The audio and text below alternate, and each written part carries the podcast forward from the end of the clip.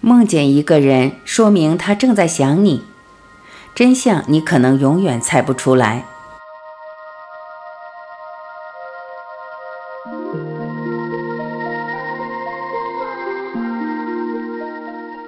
自古以来，神仙托梦、降龙预兆等和梦境有关的传说不在少数。这是当时人们对梦境不解，而只能将其神化的表现。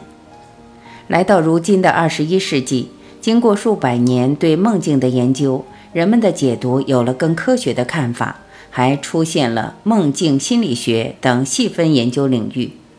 当然，当代社会中仍然存在周公解梦等迷信的解读，也受到部分人的追捧，被视为寄托情感和希望的存在。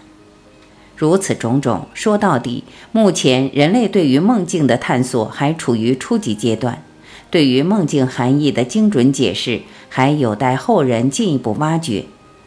那么，梦见一个人，说明他也在想你，这种说法到底有没有道理？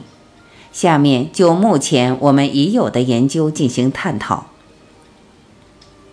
一、梦境与现实的一致性。根据生理心理学的知识，我们可以得知，个体的睡眠共有四到五个睡眠周期。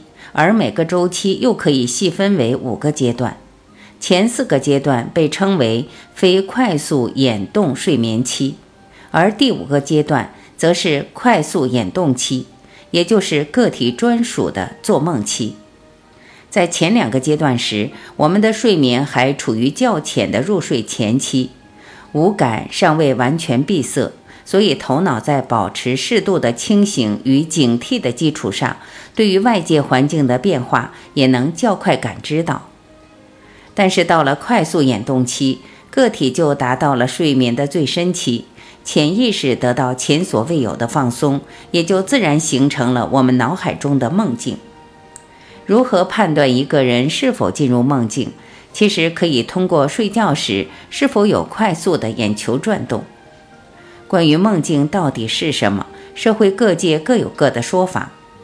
西格蒙德·弗洛伊德是历史上从精神分析及心理学的角度解析梦境的第一人。弗洛伊德认为，梦境是探索大脑无意识活动机理的捷径。他的研究直接将梦境提升到了一个新的高度。也正是他的研究，让人们开始正视自己的梦境。并试图对自己的梦境进行解析。梦对于一个人来说，其实是最佳的自我防卫机制。我们在社会生存，难免受到各种各样的隐形压力，以及由此产生的复杂情感和掩藏在内心的心理创伤。有很多想法，可能我们自己都尚未察觉，只是暗暗地存在于潜意识中。但是那些害怕的、介意的事情，都会以各种方式一次又一次地锻炼你的心理承受机制，同时也在治愈你弱小的心灵。因此，梦也可以是期望的演播室。你想见的人，你们曾经一起做过的事，都可以在梦里出现，让你满心欢喜，回味无穷。小美多年来一直在做一个重复的梦。在梦里，小美被一个看不见脸的人追赶，以至于每次惊醒过来后都深感恐慌，心跳加速，四肢疲惫。这样的状况持续了半年，严重影响了她的生活状态。她不得不寻求心理咨询师的帮助。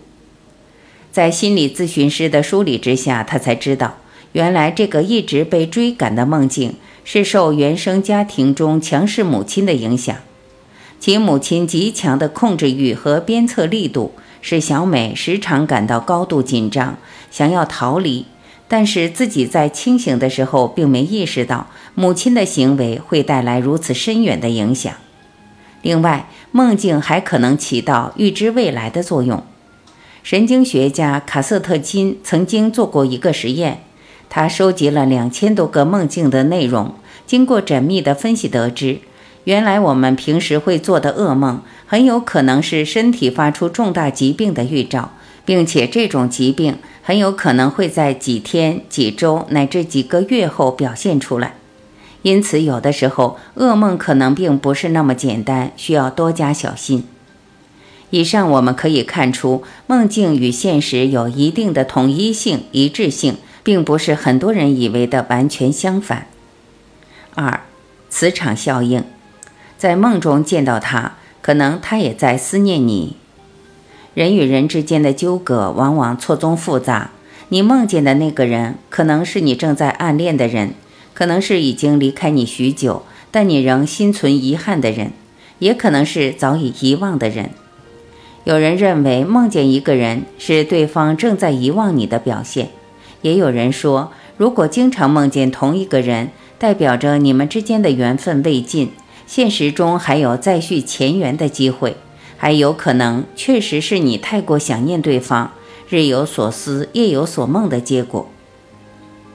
但是，根据心理学的实验发现，人与人之间不管隔着多远，都存在着一种神奇的磁场。你梦见一个人，很有可能是因为对方正在想你，是对方对你的这种思念带动双方的脑电波互动，从而带动磁场干扰你的睡眠。虽然说你梦见一个人，完全有可能是因为对方在思念你。你也或许早已在现实生活中忘记他，但不可否认的是，这个人在你过去或现在的生活中都占据了重要的地位。从心理学实验的角度，我们能够得出如此结论，但实际上这只是一个供你参考的思考方向。每个人所做的梦境内容千奇百怪，梦见他人的方式也各有不同。说到底，还是要根据现实生活中的相处情况去判断你梦见这个人的真实原因，到底是因为恨意、爱意，还是因为对方对你的思念影响所致。心理学家发现，我们平时所能察觉到的想法只占百分之五，而其余的百分之九十五都是所谓的潜意识，而我们的梦境恰好能够解释一部分被隐藏起来的潜意识。例如，我们为什么会选择这份职业？为什么会和这个人结婚？等等。我们的行为和选择往往都是由潜意识所决定的。为了更清晰地掌握自己的生活，我们就需要利用好自己的梦境，把握好梦境这扇通向潜意识的大门。生命既是丰富的，又是短暂的。你与一个人的缘分也是无法判定的。俗话说。人生就是你一个人的孤独旅行，没有人能够陪伴你一辈子。可能有些人会在陪你走过一段旅程后，悄无声息地离开。无论你有多么的不舍，也只能将希望给予梦中与之重逢。所以，梦境或许也是在提醒我们要珍惜眼前人，珍惜每一段来之不易的情谊。